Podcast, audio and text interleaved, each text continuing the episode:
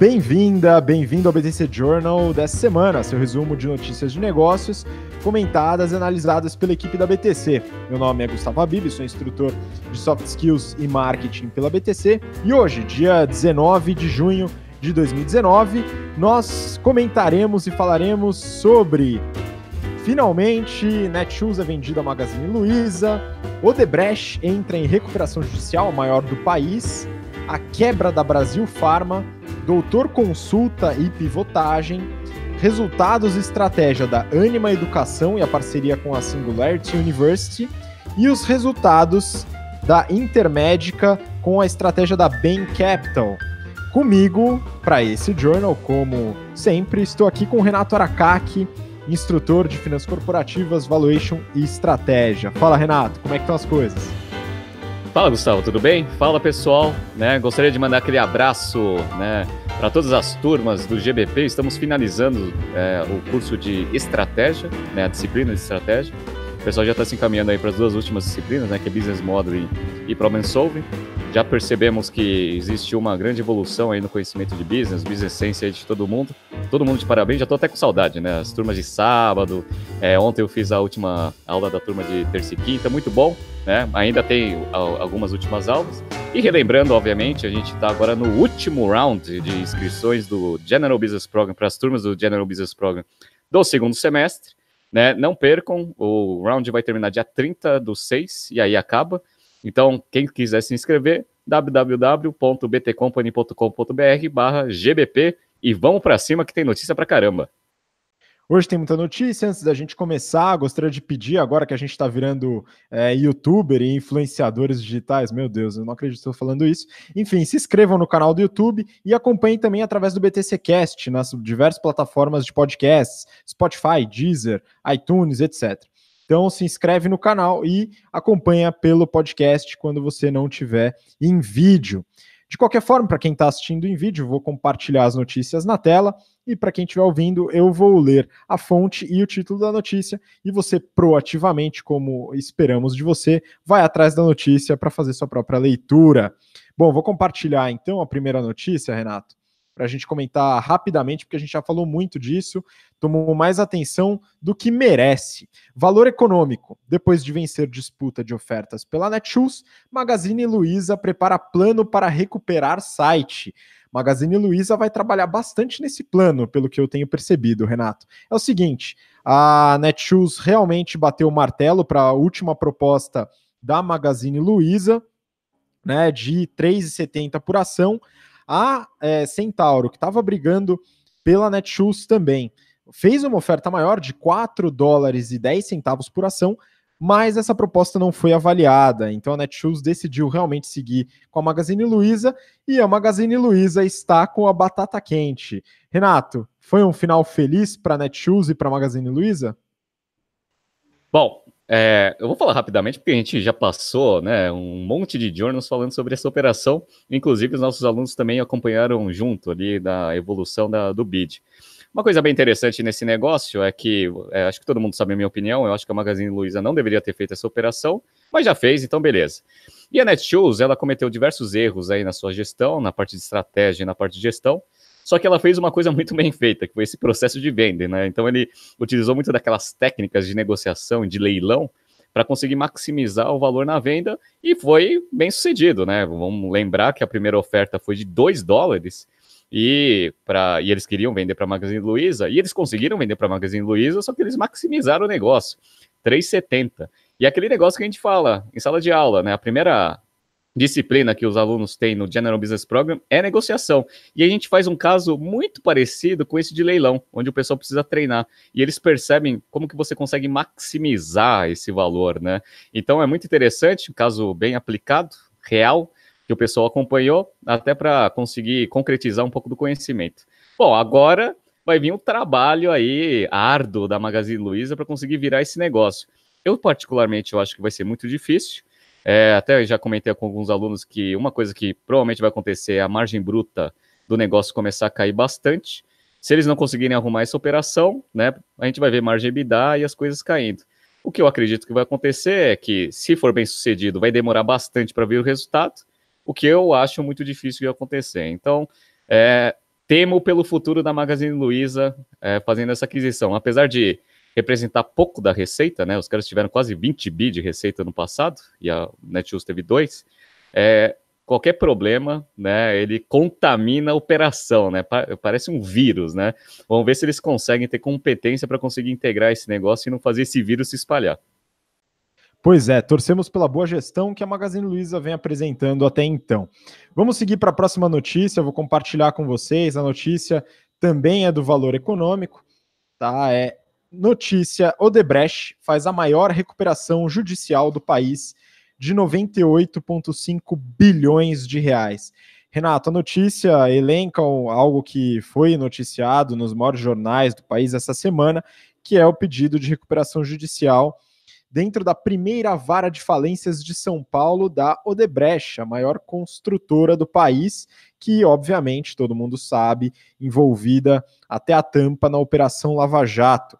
Né? O que é interessante colocar aqui, a gente não vai entrar muito em detalhe nesse pedido de recuperação judicial, mas primeiro, ele é o maior do país, né? Ele ultrapassou, olha que recorde bacana de obter, ele ultrapassou o pedido de recuperação judicial da Oi, que até então era o maior do país, em torno de 60 bilhões, se eu não me engano, depois vale até conferir esse valor.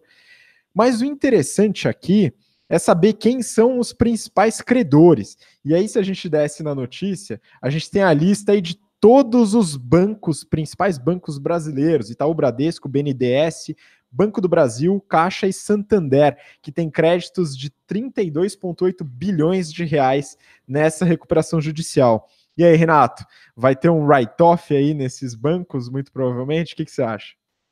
É, certamente a provisão de devedores duvidosos ali já vai ser concretizada, né? Aumentaram lá, vão aumentar bastante o valor e ainda vão concretizar a perda. É, isso daí a gente já tinha minimamente esperado e o mercado também, principalmente depois que não foi bem sucedido a venda ali da, das participações da Braskem é, para aquele grupo é, internacional. Então, Só lembrando, tá... interrompendo rapidinho, Renato, a gente avaliou também essa operação da Braskem, a desistência da venda, no, no BTC Journal de três semanas atrás. Então, para você que está assistindo, se não acompanhou, volta lá e acompanha, que é importante para entender essa história. Desculpa, continua. Não, beleza. Não, e é ótimo, né, salientar, porque quando a gente analisou e viu que a operação não saiu, o mercado já estava esperando, né, não foi nenhuma surpresa, que a Odebrecht ia entrar em recuperação judicial. Por quê? Porque ela não, não conseguiu ter liquidez, de fato, para conseguir honrar os compromissos de curto prazo e nem conseguir esticar um pouco da dívida.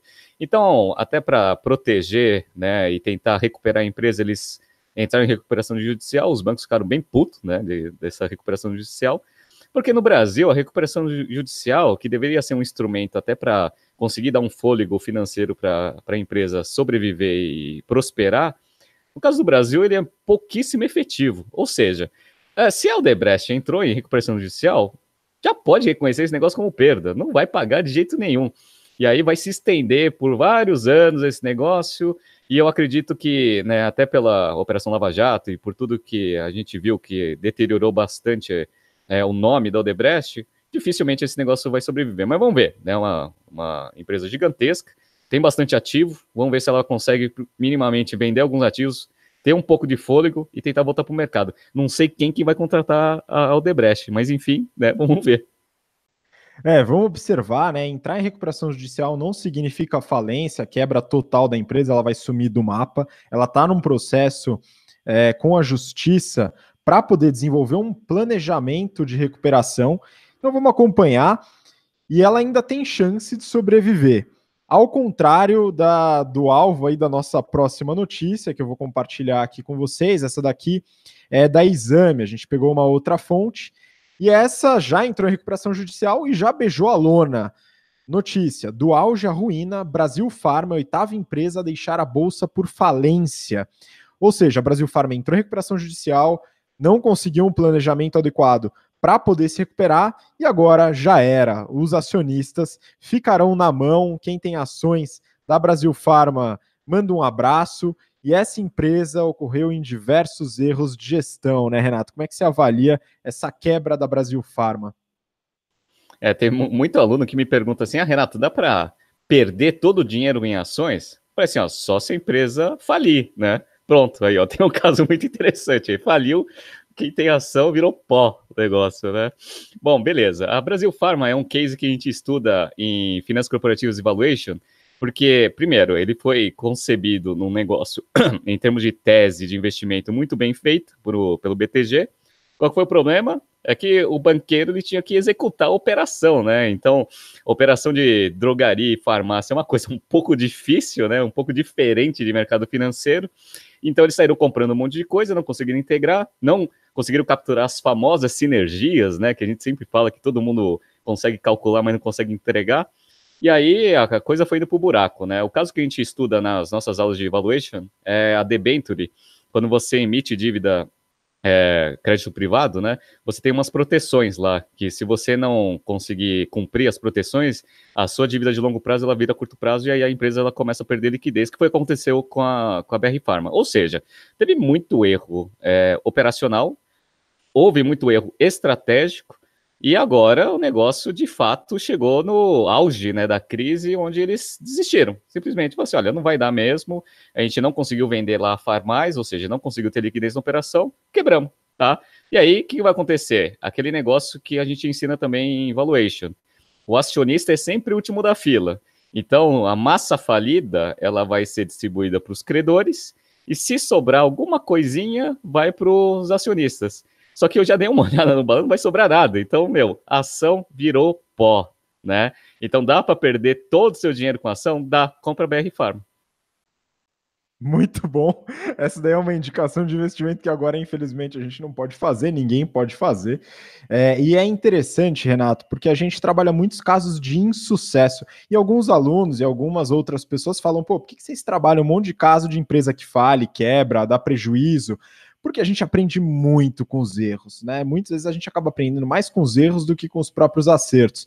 Então, tanto aqui no Journal como nos nossos cursos, a gente recheia de casos de insucesso para que isso seja evitado nas próximas oportunidades, né? Não, sem dúvida. Oh, existe uma, uma frase lá no mercado americano que o pessoal fala que é fail fast, fail hard, né?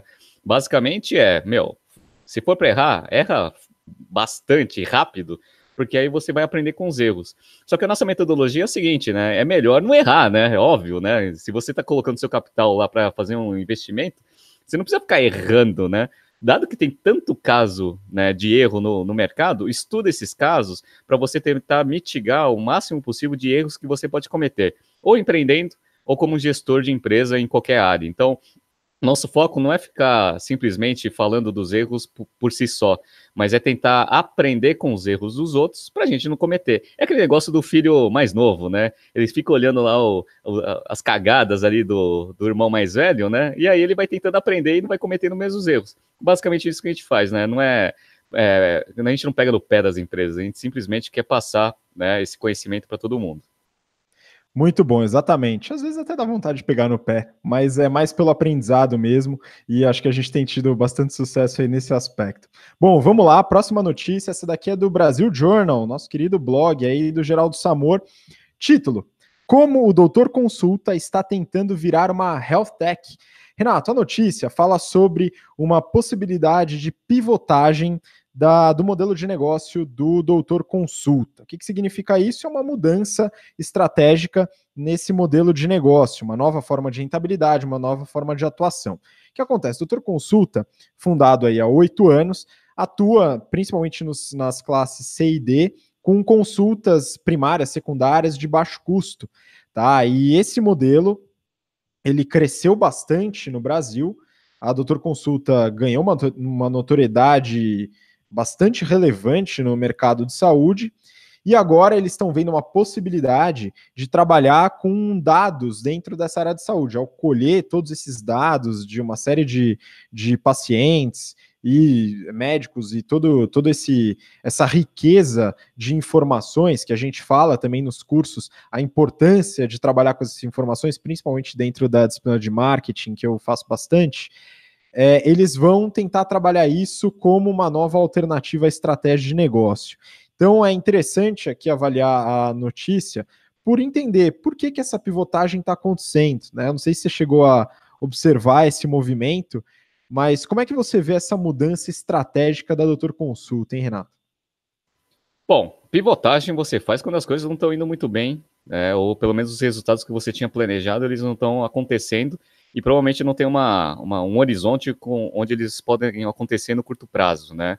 Então, o que, que eu acredito, né, dado que ele não tem é, divulgação dos resultados, mas assim, ele tem uma proposta muito bacana, que é o quê? É, exames de baixo custo, beleza. Mas se você trabalha com uma precificação muito baixa, obviamente você tem que desenhar a sua operação para ter um custo baixo. Para quê? Para você conseguir ter rentabilidade, consequentemente você manter esse negócio vivo. É, dado que a gente tem uma tendência de mercado, até por um déficit né, de, de profissionais de saúde, é, é difícil né, você conseguir pegar bons médicos que aceitem ganhar pouco. Né, que é aí que você consegue, né? Que é, é equalizar o negócio. Você precifica baixo, seu custo, né? O médico ele é um dos custos né, desse, desse tipo de operação. Se ele ganha pouco, aí você consegue fechar a conta. Com déficit de médicos no Brasil, eu acho que isso muito, é muito difícil acontecer. Então, provavelmente eles olharam esse negócio e viram que não estava fechando a conta. E a gente já analisou o Doutor Consulta em alguns BTC Journals passados, e a gente viu que esse modelo conceitualmente para a gente não fazia muito sentido, eles teriam que mudar. E na notícia ele fala, né, que tipo de mudança que eles vão fazer, né? Qual é a mudança que eles vão fazer? É, eles vão trabalhar agora com, com dados e tentar vender esses dados para grandes empresas e para, inclusive, a Intermédica é uma delas, né? Até que os, é, boa parte dos, é, dos pacientes que inicialmente vão para as consultas no doutor consulta, depois passam para grandes clínicas que a gente vai avaliar depois. Mas eu achei interessante, Renato, um aspecto da notícia, eu queria ler aqui para você e para o pessoal é um parágrafo aqui do, do artigo. Os números estão melhorando. No ano passado, a rede faturou 225 milhões de reais e, segundo Thomas, que é um dos fundadores, o run rate de maio indica um faturamento de 320 milhões nos próximos 12 meses. O EBITDA ainda é negativo, mas ele diz que a empresa é estruturalmente lucrativa. Entre parênteses, nas palavras dele, se parasse de investir em crescimento, passaria do break-even. Renato, isso é estranho de tantas formas que eu acho que eu não consigo nem determinar, mas a primeira forma estranha que eu vejo isso, estruturalmente lucrativa, não é um conceito que eu conheço dentro de finanças corporativas. Eu acho que é um neologismo e eu queria entender um pouco melhor como funciona isso se tem alguma conta para isso. Segundo ponto, eles já cresceram bastante. Eu acho difícil conseguir escalar ainda mais, né? Crescer 100, 200, 300% ao ano com uma magnitude que eles conseguiram agora. E pensando em pivotar, muito provavelmente não é isso que vai acontecer. Ou seja, tínhamos um modelo não lucrativo, não rentável, e eu acredito que essa pivotagem está com cara de necessidade e não de decisão estratégica. Olha, até para a gente analisar isso de uma forma até um pouco mais profunda, eu visitei aí algumas clínicas do Doutor Consulta, até para entender como que é o negócio mesmo, né? E tem uma aqui perto de um shopping perto da minha casa. Bom, eu já achei estranho ter um Doutor Consulta dentro de um shopping.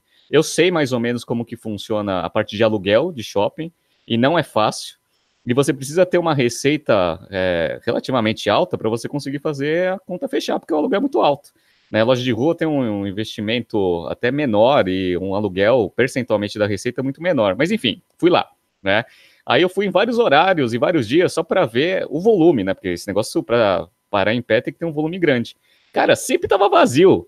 E as clínicas são lindas, né? Então você chega lá, de fato, você se impressiona. Então, eu fico até com um negócio que chama dissonância cognitiva, né? Você chega num negócio tão bonito, tão bonito, e o preço da consulta relativamente, né, do, do mercado é tão baixo que eu fico me questionando se essa conta fecha, né? Obviamente eu acho que não fecha. E aí você me falou assim, estruturalmente lucrativa. Eu também nunca tinha ouvido falar, né? Eu traduzo esse negócio como financeiramente é, deficitária, né? Eu acho que esse aí é o, é o jeito mais correto de falar, né? Tanto é que teve uma notícia que a gente analisou no Journal que eles estão procurando um novo sócio, né? Para até fazer uma injeção de, de caixa. Isso é uma das coisas. A segunda coisa que eu acho que é talvez seja é, uma pivotagem numa direção incorreta, é esse negócio de trabalhar com dado. É legal, eu entendo que os fundos venture capital, eles gostam muito de investir nesse tipo de negócio, até porque dado, né? Você tira bastante informação, tá quente, todo VC quer investir em coisas de dado, né? Mas o, o que acontece é que a gente vai falar mais para frente de um negócio que ele tem uma metodologia que faz né, essa conta fechar, que é a verticalização né, que poderia ser uma pivotagem, onde você tem um plano de saúde junto com a, a operação de saúde, é, para você conseguir maximizar o valor dos dois. Né? A gente ensina isso em estratégia corporativa. Mas assim, É, eu não acredito muito que essa pivotagem aí ela vai funcionar, mas eu também não duvido que vai ter um monte de fundo venture capital que vai achar isso bacana e que vai injetar grana no doutor consulta, né? Só não sei se esse negócio vai dar certo, vamos ver. É exatamente, é isso que eu ia falar, Renato. A minha, a minha expectativa, o que eu acredito com essa mudança de direcionamento estratégico, é que existe aí por parte dos, dos fundadores e dos gestores dentro da Doutor Consulta, que não é mais estruturar um negócio para rentabilidade, mas estruturar ele para ser adquirido por algum fundo de investimento, private equity, para poder mudar esse negócio e crescer de uma forma como startup mesmo e não como uma operação estruturada. Eu tenho essa desconfiança, não sei se o tempo vai, vai confirmar, mas essa mudança ela sugere um pouco isso, pelo menos na minha visão. Então, né, acredito que é, é algo a se ponderar, né?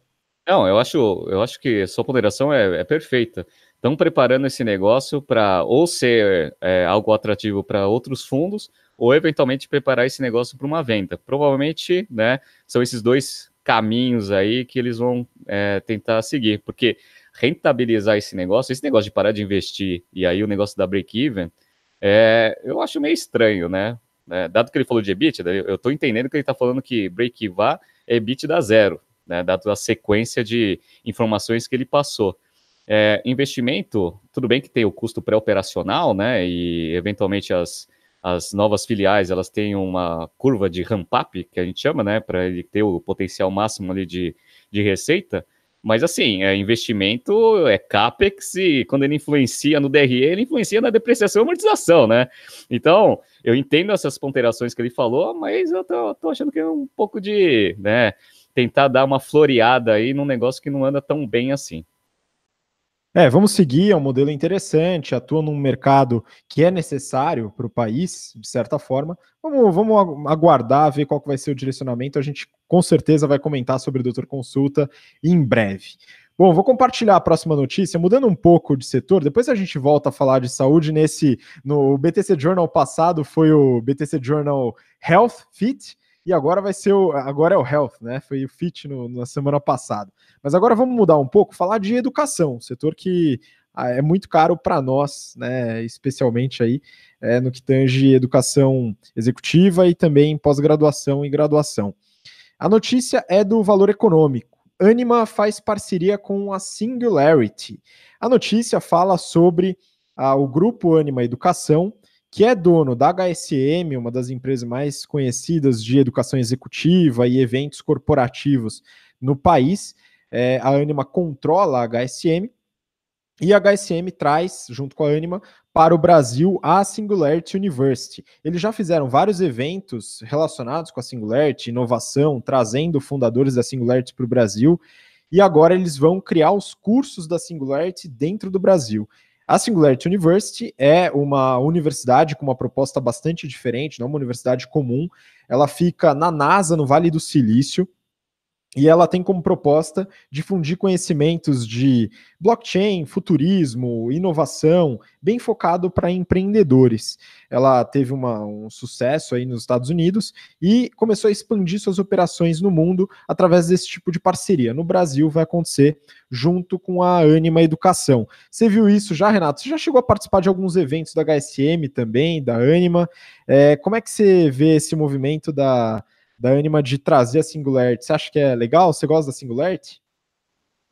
Olha, eu, eu, gosto bastante da HSM, né? Então já participei bastante dos eventos, inclusive em novembro eles fazem um evento gigantesco chama Expo Management, onde eles trazem ali vários é, gurus de business lá nos Estados Unidos, na Europa, para fazer palestras aqui no Brasil. As palestras são uma fortuna, né? Eu fui é, com convite, graças a Deus, né? Eu paguei uma vez na minha vida, né? Eu, para ver o Howard Shoes e o desgraçado não veio para o Brasil, né? Filha da mãe, né? Eu comprei o negócio para ver ele, ele não veio.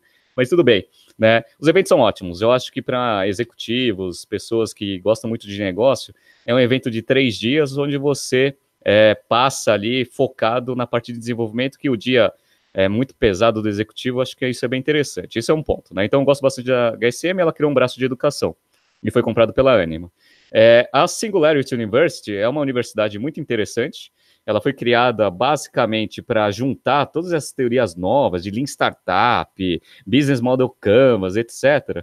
E, e tentava é, olhar né, as tendências futuras e novos métodos aí de criação de empresas. E eles colocam isso, né, tanto na, nos cursos dele, quanto num livro que ficou muito famoso, que é esse livro aqui, ó, é, Organizações Exponenciais. Esse livro aqui é um livro onde eles falam basicamente qual é a proposta da Singularity University é, como instituição, qual é o approach deles para education e o que, que eles prezam e o que, que eles tentam ajudar as empresas tradicionais a, a se desenvolverem nessa era aí de é, organizações exponenciais. Então, ó, aqui está o livro, né? Esse livro é muito interessante. Eu sei que ele é um livro de cabeceira ali do Santander, né? Esse novo CEO que entrou ele lê bastante esse livro e fala bastante desse livro para o pessoal, até para fazer toda a transformação digital, etc. Eu li o livro, ele, ele é um livro muito bom, ele junta bastante teoria, apesar de ele ser menos científico, né? Mas ele agrega bastante é, frameworks e coisas modernas aí para para você criar uma estratégia de crescimento exponencial, que é o que a gente né, sempre quer dos nossos negócios, né? Mas enfim, é, eu gosto bastante de ambos, eu acho que essa parceria vai ser muito boa aí, até para o Brasil, para a gente conseguir ter acesso também a esse conteúdo, e a HSM faz isso muito bem. Mas vamos lá, você analisou o Grupo Anima, né? É um grupo de educação bom, assim. Como que tá os financials? A empresa vai bem? Vamos lá, vai bem. Vou, vou, comentar um pouco sobre os resultados de 2018, comparar também com 2017. Já saiu o trimestral, mas acho que é importante notar. Só um parênteses, vou deixar para você que está ouvindo e que está assistindo a gente, vou deixar o link do livro para quem quiser comprar eh, no, na descrição do vídeo no YouTube. Então, quem quiser, acessa o, a descrição e vai atrás do seu livro, que é um livro bem legal, Organizações Exponenciais, vale muito a pena. A BTC recomenda. Bom, voltando, falando sobre o grupo Anima. Anima Educação é um grupo educacional, surgiu em 2003 através da aquisição de uma universidade em Belo Horizonte, a UNA, que é uma universidade privada que era bem reconhecida pela qualidade do ensino em Belo Horizonte.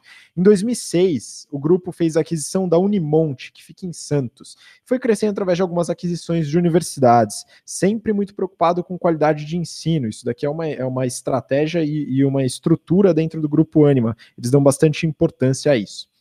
2013 houve a aquisição da HSM. A HSM é uma empresa já que tem mais de 30 anos de atuação, foi comprada pela Anima em 2013 e nesse mesmo ano eles fizeram IPO. A Anima está presente no novo mercado da B3 através do ticker ANIM3. Tá? 2014 foi uma aquisição extremamente importante para o grupo, que foi a aquisição da Universidade São Judas, uma universidade bastante relevante em São Paulo, tem vários campos e está crescendo agora organicamente. Vou comentar um pouquinho. Eles dividem os resultados, Renato, em duas áreas de atuação. A primeira que é a educação, onde eles englobam graduação, pós-graduação, EAD, técnico, toda a parte é, de, de, de, educação como um todo, e outros negócios que envolvem HSM e a Escola Brasileira de Direito, que é uma iniciativa que a própria Anima criou, uma iniciativa de cursos online voltados para preparação para OAB, cursos de direito e assim por diante. Tá? Eu vou entrar em detalhe de cada um, mas eu vou falar os financials do grupo como um todo, que eu acho que é interessante para entender. 2018, o Grupo Anima faturou 1,1 bi de receita líquida. Tá? Lucro bruto, 462 milhões.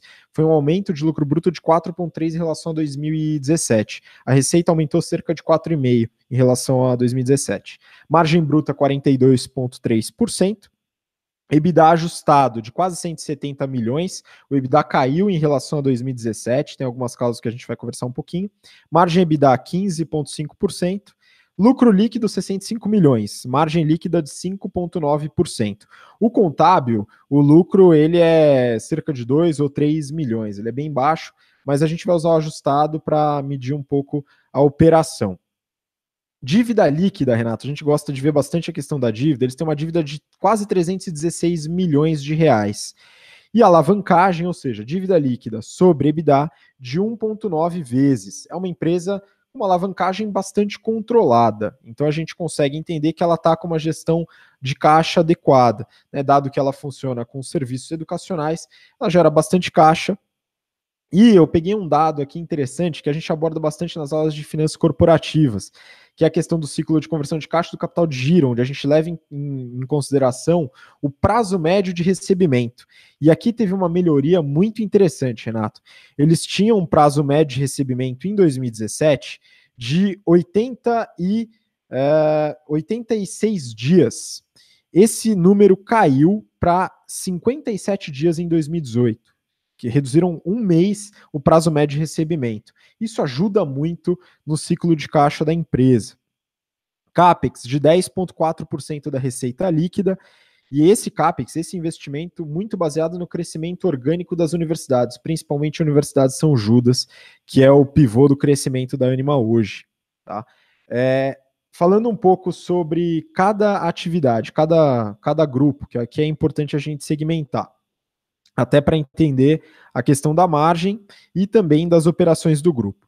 Parte de educação, que engloba todas essas universidades, UNO, Unimonte, Universidade São Judas, pós-graduação, EAD, tem cerca de 97 mil alunos no total, fechou o ano de 2018 com 97 mil alunos, um aumento de 6,5% em relação a 2017, sendo que 88% está na graduação, quase 4% na pós, 1% em AD.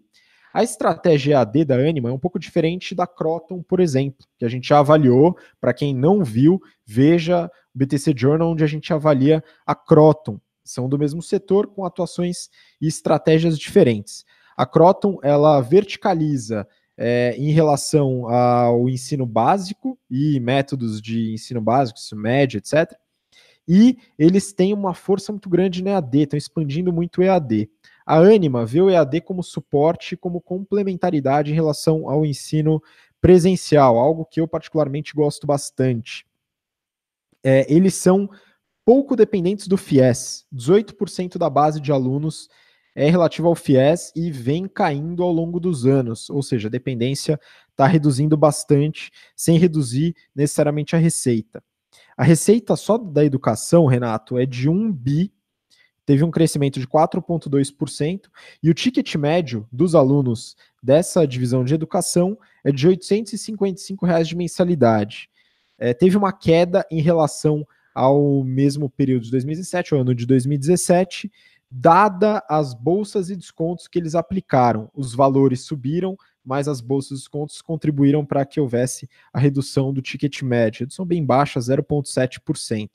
Tá? A margem ela caiu principalmente devido aos primeiros meses de 2018, onde houve é, algumas aquisições e um crescimento das operações da Universidade São Judas, e eles iniciaram em 2018 um processo de reestruturação, redução de SG&A. É, só que esse processo ele acabou demorando um pouco e realmente só teve resultado no último trimestre. Ou seja, isso resultou numa margem EBITDA mais baixa em relação a 2017, porém ela subiu ao longo do ano de 2018 e subiu de novo no primeiro tri de 2019. Então, um bom indicativo de que a operação está indo bem. Legal.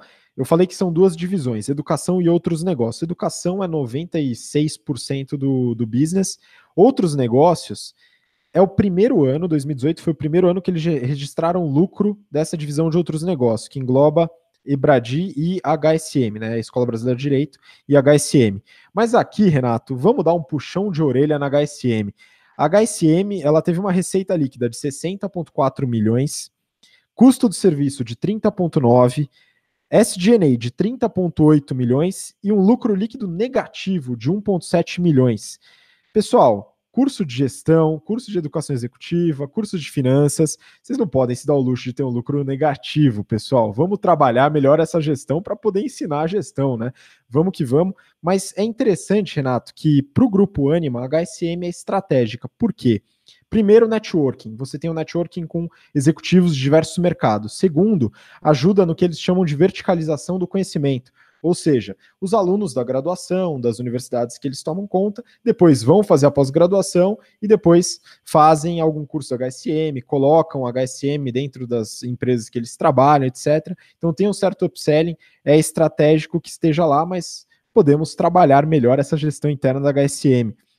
Outro ponto, só para terminar aqui, comentar rapidinho, a Anima também é responsável pela, é, pela entrada, né? Foi uma joint venture, a entrada da Le Cordon Bleu, para quem assiste Masterchef, acompanha esse tipo de coisa, Le Cordon Bleu é possivelmente a escola de gastronomia mais famosa do mundo, veio para o Brasil através da Anima, resultado, teve uma receita líquida de 4 milhões em 2018 e um prejuízo de 2,5 milhões no ano, de, no ano passado. Esse prejuízo ele é esperado, dado o início da operação. Foi ano passado que ela entrou realmente para operar no Brasil. Um pouquinho de estratégia, então, para finalizar.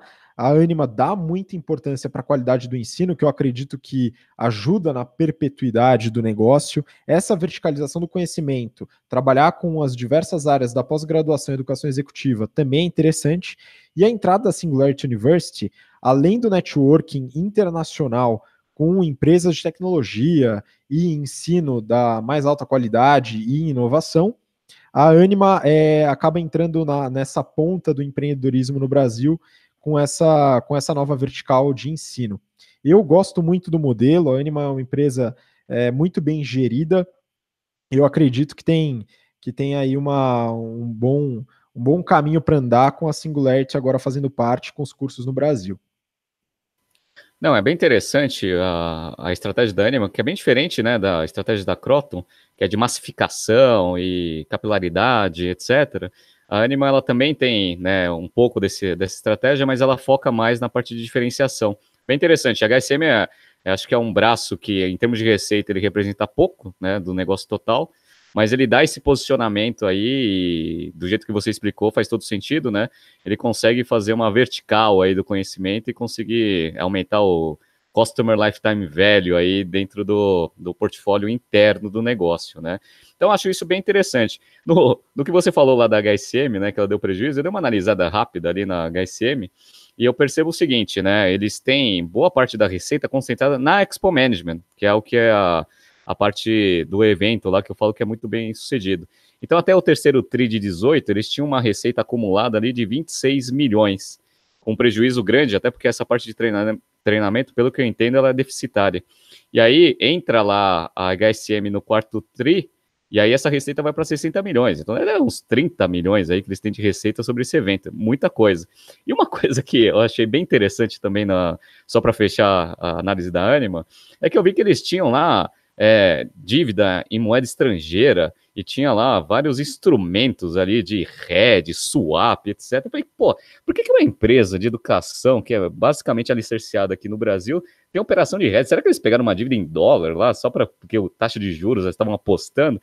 E aí eu percebi, né, dentro do, das nossas explicativas, que eles têm que fazer isso até por causa dessas joint ventures que eles fizeram lá com a né, Cordon Blanc e com a HSM, nesse evento, eles trazem muita gente de fora e eles ganham em dólar, né? Então, para você se proteger, né, da, da variação cambial, você tem que usar esses instrumentos. Eu fico pensando, né, como o CFO, né, que tem que fazer essas operações que não são fáceis, como que ele lida com isso, né? Porque, pô, é uma puta operação complexa de, de negócios que você tem que fazer lá, estruturar rede, swap, para um negócio que representa extremamente pouco, né, em termos de receita, o CFO deve ficar meio puto, né? Mas enfim, né, a Anima é bem legal, né, um puta negócio, né, e HSM a gente gosta bastante até pela, pela, pela vanguarda, né, das novas técnicas aí, novas teorias de negócio que eles trazem aqui para o Brasil e fazem isso ser difundido no mercado brasileiro, até para melhorar a nossa gestão que a gente está precisando. Muito legal, gostamos bastante da Anima. Isso aí, vamos seguir, né? Uma empresa bem estruturada, está crescendo num, num, modelo que a gente acha interessante.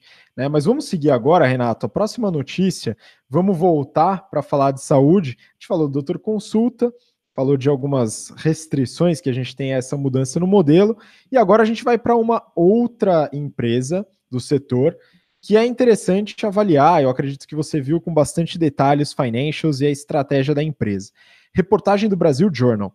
Intermédica, BEM vai embolsar mais 2 bilhões de reais com nova oferta.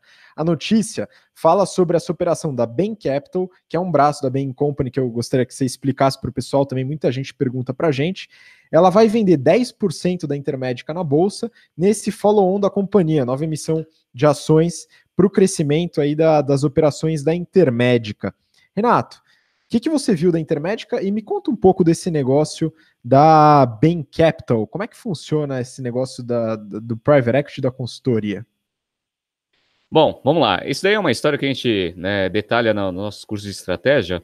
A Bain, ela saiu lá, o Bill Bain saiu da, do BCG para fundar a própria consultoria, que é a Bain Company, né? E aí uma das coisas que o Bill Bain percebeu é que todos os projetos que ele fazia, ele agregava muito valor nas empresas, né, consultoria estratégica, consequentemente o valor das empresas aumentava na bolsa. Então, o que ele decidiu? Ele decidiu abrir um braço, né, que não tem a ver com a Bain, é uma empresa separada, né, não faz parte do mesmo grupo, apesar de ter o mesmo nome, é de private equity, para conseguir pegar toda essa agregação de valor para ele. E aí foi o, o, fundador desse negócio foi o Mitt Romney, que foi até candidato, né, à presidência dos Estados Unidos. E aí foi bem interessante. Aí, então a Bain Capital Private Act, né, que, que foi criado, né, a partir dali da operação da Bain Capital. E daí a gente até fala que foi uma coisa bem interessante, que a Bain Company ela quebrou, né, chegou no momento que ela ficou sem liquidez, e aí quem salvou ela foi a Bain Capital. Olha que interessante, né? Você vê como o Bill Bain é um gênio, né? Ele criou a própria empresa que conseguiu salvar a empresa principal dele de consultoria, né? Um gênio. Pois é, e um negócio que a reportagem comentou, que você também viu com certeza, a Bain Capital comprou a Intermédica inteira, 100%, por 2 bilhões. E agora está vendendo 10% da empresa por 2 bilhões. Ou seja, uma operação razoavelmente bem sucedida por parte da Bain Capital, né? Não, sem dúvida. Essas operações de private equity, quando são bem feitas, meu, elas geram uma grana violenta ali para o private equity, né? Retornos absurdamente altos. Então, só contando rapidamente a história e até sabendo, né, falando como que a Ben entrou nesse negócio. A Intermédica, ela foi fundada em 1968. E aí o que aconteceu? Ela foi crescendo, foi fazendo algumas aquisições, etc. E aí a Bain Capital ela entrou comprando 100% da operação em 2014, pagou 2 bi. E aí começou, né, todo aquele projeto de reestruturação, crescimento, etc. E agora, né, a empresa, né, o valor de mercado deu uma olhada agora, ela vale 20 bi, né, que é o proporcional ali do 10% do 2 bi. Então essa operação, meu amiguinho, vai dar uma grana violenta né, para a Bain Capital. Lembrando que a Bain Capital é um private equity, então ela tem várias operações né, de, nesse setor, uma das coisas que eu falo pro pessoal é que a Bain Capital também já foi dona da, do Outback, que todo mundo conhece aqui, que, né, só que essa operação não foi tão bem sucedida assim que nem a Intermédica, né? Mas enfim, vamos lá. Isso é Bain Capital, isso é um negócio. A Intermédica, ela é um negócio muito bem sucedido, por quê? Porque ele tem aquele modelo é, verticalizado. O que ele faz? O que ele faz? Ele tem o plano de saúde, ele tem a parte dos hospitais e clínicas, etc. Quando você tem os dois negócios, quando você pensa neles isolados, você pensa assim, ah, o plano de saúde isoladamente, ele, é, ele tem algumas restrições. Quais são as restrições? Primeiro que você tem que ter muita gente né, é, assinando o plano de saúde, e aí você vai controlando o famoso índice de sinistralidade, né? E aí você usa o seu plano de saúde lá nos hospitais credenciados, e aí, beleza, esse é o custo, né?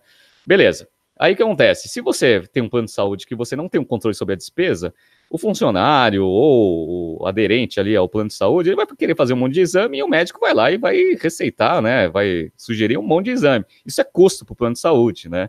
Então, o que, que eles fazem? Eles verticalizam, eles têm o plano de saúde e têm os hospitais. Nesse, nessa verticalização, os dois negócios eles se beneficiam. Por quê? Porque quando você tem o plano de saúde, você obviamente gera mais fluxo para o hospital, e o hospital é seu, então você controla também né, exames desnecessários, você faz exames preventivos, etc., diminuindo o índice de sinistralidade. Isso daí é um índice fundamental para a rentabilidade de qualquer plano de saúde. Então eles têm esse modelo vertical. Então eles não são só um plano de saúde, eles também comandam ali onde que o, o paciente né, ele vai se consultar. Tanto é que o índice de sinistralidade em 2014 ele tinha um, é, o valor de 74%, 74,3% é, em 2015. E eles conseguiram reduzir esse negócio em 2018 para 71,5%. Isso aumenta muito a rentabilidade do negócio. E no primeiro TRI de 19, eles conseguiram baixar ainda mais, para 71%. Né? Então, é, esse, essa verticalização é ótima. E esse setor é um setor que ele é grande, porque o mercado de saúde no Brasil ele representa assim, o total do mercado 91 bi de receita né, no ano, então é um puta do mercado gigantesco. É o terceiro maior mercado do mundo e tem muito potencial para crescer. Só para você ter uma ideia, né? Fazendo um comparativo com os Estados Unidos. É, lá, plano de saúde, ele tem uma penetração de 67%. Aqui no Brasil são 23%. Ou seja, tem um espaço grande ainda de aumentar. Plano é, odontológico tem uma penetração nos Estados Unidos de 77%. No Brasil são 12% ainda. E a quantidade de operadores de saúde lá nos Estados Unidos são 337. No Brasil são 740, ou seja, ainda tem muita oportunidade de consolidação. E como a Intermédica ela tem essa estratégia de comprar redes que tenham plano de saúde para conseguir integrar no seu core business e fazer essa operação cada vez mais verticalizada, é, a gente vê que tem um potencial gigantesco. Então, por isso que tem muito private equity e muitos fundos investindo nesse setor. Bem interessante, né? Então, é, o negócio é bom? O negócio é bom. Uma coisa que facilita também né, a gestão integrada de plano de saúde com os hospitais, é que o plano de saúde, por é, é, estrutura do negócio, ele tem o famoso ciclo de conversão de caixa negativo. Ou seja, você vai recebendo dinheiro e vai tendo a saída depois. Então é um negócio que gera caixa pra caramba, que isso é ótimo para um hospital, né? Até para você conseguir gerir as suas operações de uma forma mais eficiente, e aí te acumula muito caixa para eventualmente você continuar nessa estratégia de aquisições. Só para a gente quantificar essa geração de caixa, eu peguei aqui o fluxo de caixa da Intermédica em 2018. Eles geraram das atividades operacionais 378 milhões. Né? Esse foi o fluxo de caixa das operações. Eles investiram 208, ou seja, a operação gera mais caixa que a necessidade de investimento no negócio. Consequentemente, né, você acumula né, o, o déficit, né, a, a diferença, ou para pagar dívida, porque eles estão um pouco alavancados, né, é, ou né, junta esse caixa para fazer novas aquisições. Mas mesmo alavancado, o índice de liquidez do negócio é ótimo, né? A gente fala lá do dívida líquida sobre EBITDA, sempre é ali que a gente pega dessas empresas tudo zoada, né? Tá ali 2, 3, 4, 5, né? O da o da Intermédica é menos 0,2, ou seja, eles têm mais disponibilidades do que dívida de fato, né? Então, é um negócio tem espaço ainda para se alavancar, se precisar, para fazer novas aquisições, e é um negócio que vem crescendo bastante. A única ressalva que eu faço sobre o business, de forma geral, ele é ótimo, ele é muito bom, por isso que ele é um puta de um case é, na bolsa. Só que quando você olha o valor da ação, ele deu uma chicotada desde o IPO absurdo, né? O valor de mercado do negócio é 20 bi.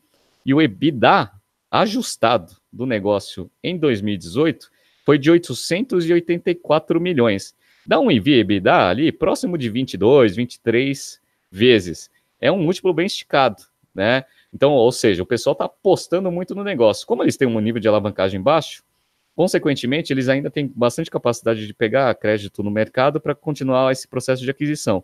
Então, o mercado está apostando, mas tem mais fundamento, né? Diferente da Sinqia, que a gente é, analisou na última, no último BTC Journal, ele também tem uma estratégia de aquisição, é um outro segmento, só que ele já está com um nível de alavancagem um pouquinho mais alto. Então, ele tem menos potencial para continuar essa estratégia. Intermédica, não. Ela tem ainda um potencial grande, tem bastante espaço para consolidação. E isso daí é uma coisa que a gente tinha sugerido, né? né a gente sugerindo alguma coisa para esses caras, né? nem ouve a gente, né? Para o doutor consulta. Porque dado que ele já tem as clínicas, já fez todo esse CAPEX, se ele eventualmente criar um plano de saúde, verticalizar esse negócio, ele melhora a gestão de caixa, né? Consequentemente, obviamente vai demorar ainda, porque ele precisa ter um número de vidas é, relevante, e ele consegue equalizar esse negócio e crescer da forma que todo mundo cresce da forma mais eficiente, né?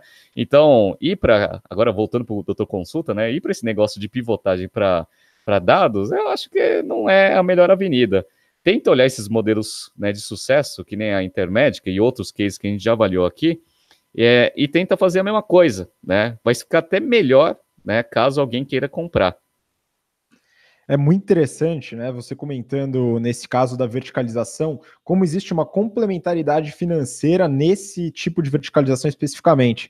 O modelo de plano de saúde com um ciclo de caixa negativo, gerando bastante caixa, e o modelo de hospitais com um alto, é, um alto uso de capital, né, intensivo, e com um volume bastante expressivo. Isso gera um resultado que eu acredito que é bem interessante para a Intermédica, e de fato, doutor Consulta podia ver esse caso também.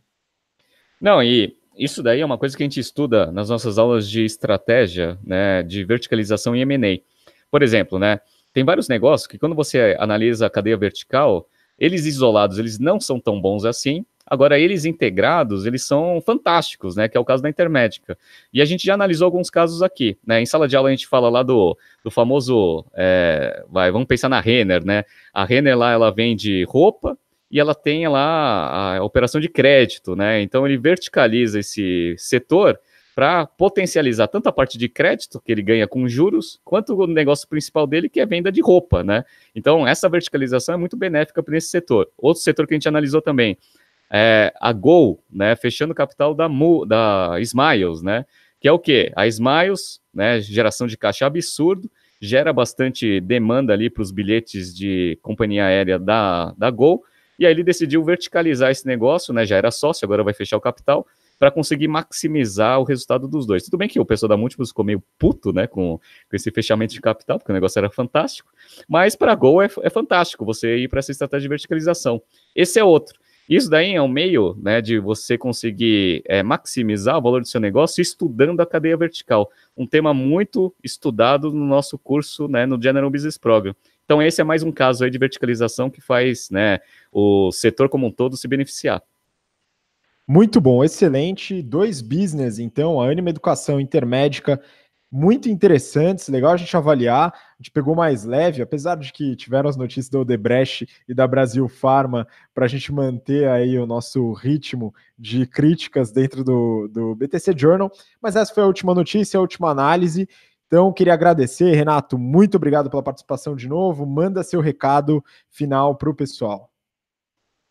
Bom, pessoal, muito obrigado pela audiência. Para os alunos aí do GBP, vocês estão de folga hoje, não vai ter aula hoje, vamos ter o feriado e também o pessoal não vai ter aula. Então, aproveitem bem o feriado, descansem bastante, porque a gente está indo né, para as últimas duas disciplinas do curso e a gente precisa do gás total aí da galera. Relembrando todo mundo, General Business Program, as turmas estão com inscrições abertas, é o último round, termina dia 30 do 6. Entre no nosso site www.btcompany.com.br GBP os nossos cursos de férias, de modelagem, né, em Excel, também, eh, também estão com inscrições abertas, né? São três turmas, são duas em São Paulo, uma de semana, um, em, aos, um aos sábados e um em Campinas. Também www.btcompany.com.br EBP, Excel Plus Business Program. E a gente também está com o nosso curso de finanças aberto também, para quem quer focar aí no mercado financeiro, é o General Finance Program, inscrições abertas também, www.btcompany.com.br barra GFP. Tá? Então, teremos o prazer aí de tê-los aí como nossos alunos no segundo semestre. E para todos os nossos alunos atuais e ex-alunos, um grande abraço. Teremos dois eventos muito interessantes de comemoração. Teremos o BTC Reunion, onde a gente faz um, um HH e de uma forma bem descontraída com os nossos ex-alunos. E teremos o BTC Athletics, que é aquela bizarrice lá que os os caras da BTC acham que conseguem praticar algum esporte, né? Então, quem quiser ver um show de comédia, stand-up comedy, né? Não é nem stand-up porque a gente vai ficar no chão. É, vai lá no BTC Athletics também, né? Se inscrevam para a gente trocar algumas ideias ali de um num ambiente mais informal. Muito bom. Eu tenho bastante orgulho dessa comunidade que a gente cria dentro da BTC, entre os alunos, instrutores, todo o corpo. Isso daqui é algo de muito orgulho. Enfim, muito obrigado para você que assistiu até agora, a paciência. E espero que você consiga acompanhar os próximos BTC Journal. Não esqueça de seguir a gente no Instagram, instabtcompany. Em breve, amanhã ou depois de amanhã, devemos soltar o BTC Quiz para ver se você realmente adquiriu conhecimento do BTC Journal de hoje. Muito obrigado, nos vemos na próxima semana. Um abraço, tchau, tchau.